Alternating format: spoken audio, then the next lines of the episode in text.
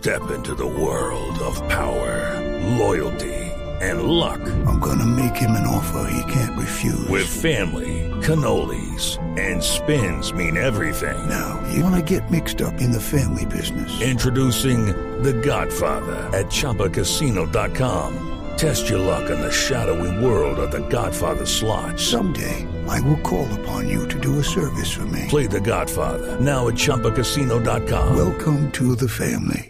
No purchase necessary. VGW Group. Void where prohibited by law. 18 plus. Terms and conditions apply. Hace un año, más o menos en marzo de 2017, la entonces subdirectora del periódico Vanguardia Liberal, Diana Saray Giraldo, publicó en su cuenta de Twitter una foto que se volvió noticia y era el eh, coronel en retiro y exgobernador de Santander, Hugo Aguilar, muy feliz en su Porsche negro convertible.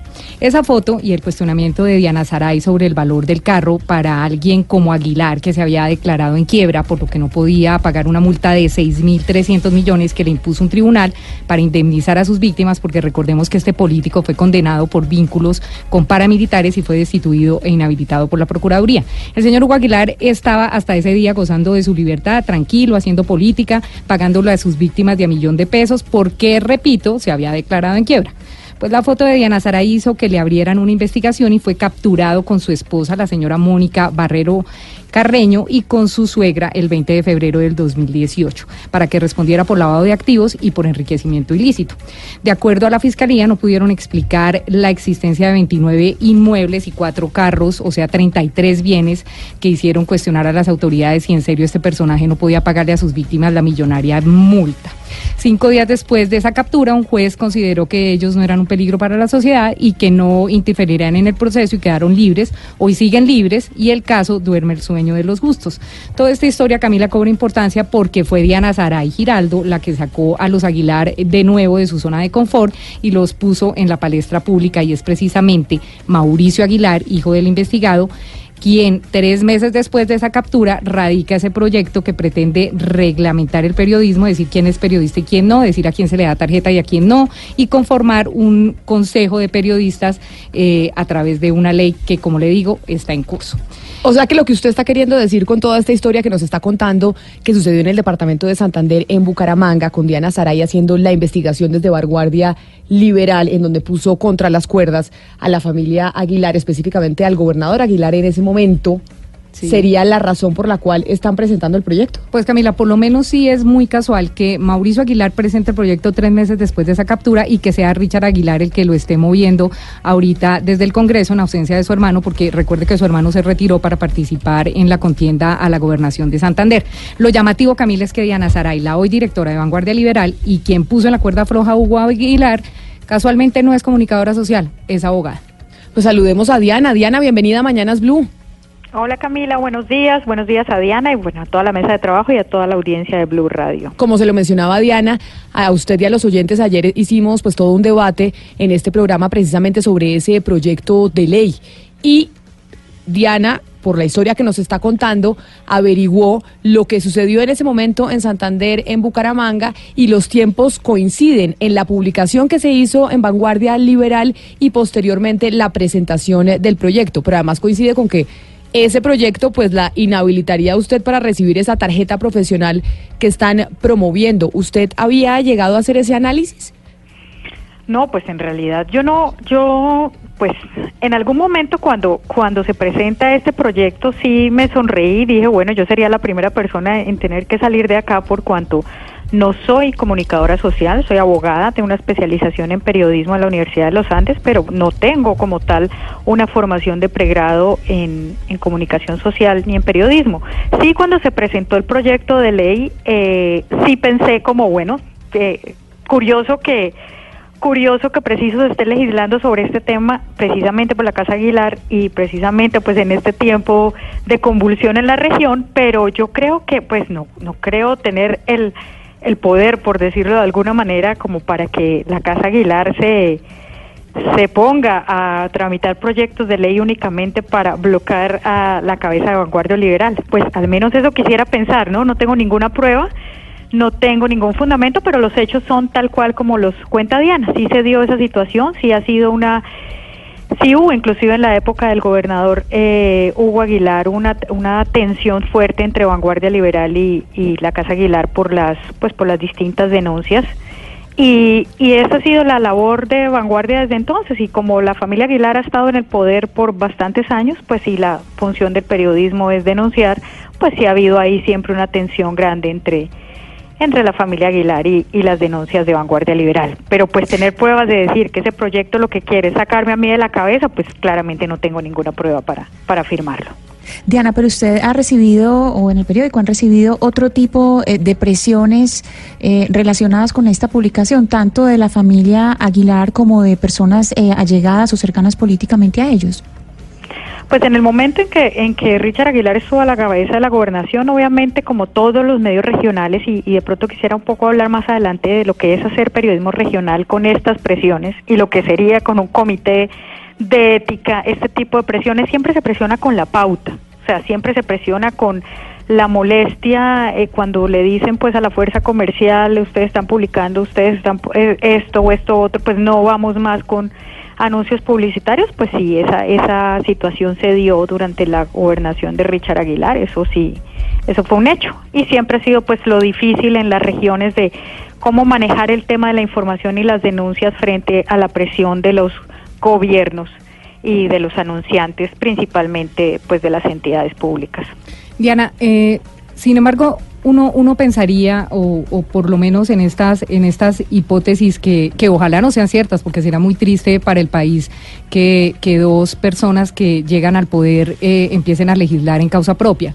Pero eh, a nosotros sí nos resulta llamativo ver cómo coincide eh, toda esta hecatombe de, de Aguilar en Santander con, con, con, un proyecto que nada tiene que ver en realidad con ellos y que están moviendo eh, con una fuerza grandísima dentro del Congreso, según nos cuentan, Richard Aguilar lo está moviendo de una forma gigantesca.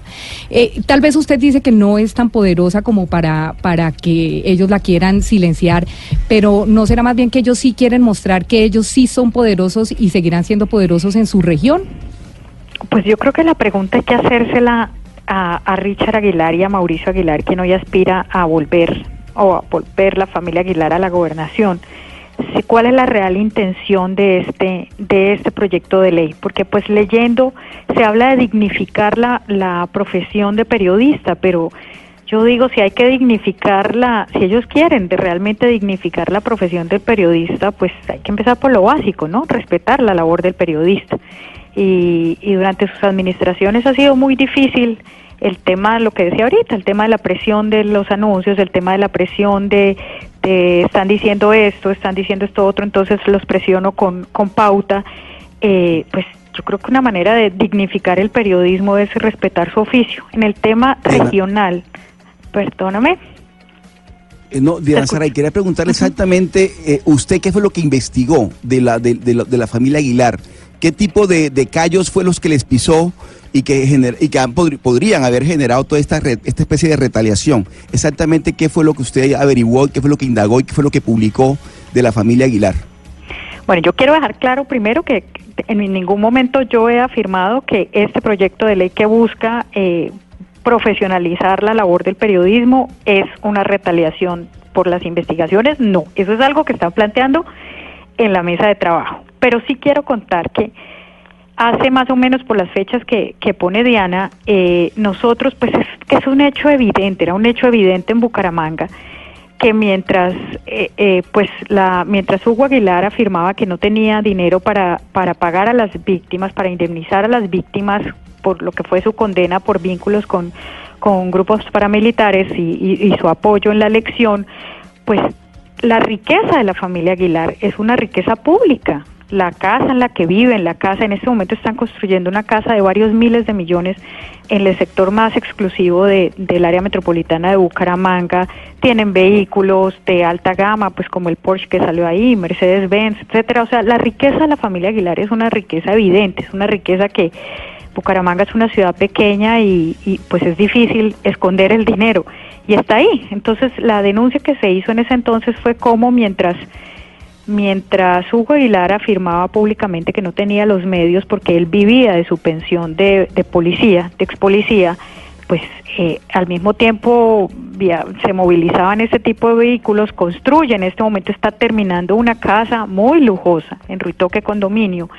Y, y, y lo ve uno en Bucaramanga, los ve uno de un lado a otro pues exhibiendo su riqueza. Entonces en ese momento lo que, lo que se publicó fue esa fotografía de Hugo Aguilar en el Porsche, que era la evidencia pues de eso y de todo lo que había atrás, de toda la riqueza que ellos, que ellos mantienen. Entonces esa afirmación de que ellos no tienen los recursos para indemnizar a, la, a las víctimas pues no es real, o sea, eso es una cosa que, que es tapar el sol con la mano. Eso fue lo que se denunció en ese entonces. Eh, y bueno, ya vino todo lo que lo que contaba ahorita Diana, la apertura de investigación nuevamente por enriquecimiento ilícito a su esposa y, y bueno, todo lo que están dando, pero que como dice Diana, ahí está una vez más quieto en la fiscalía. Y yo al coronel Aguilar lo sigo viendo en sus camionetas con escoltas paseando por Bucaramanga sin ningún inconveniente.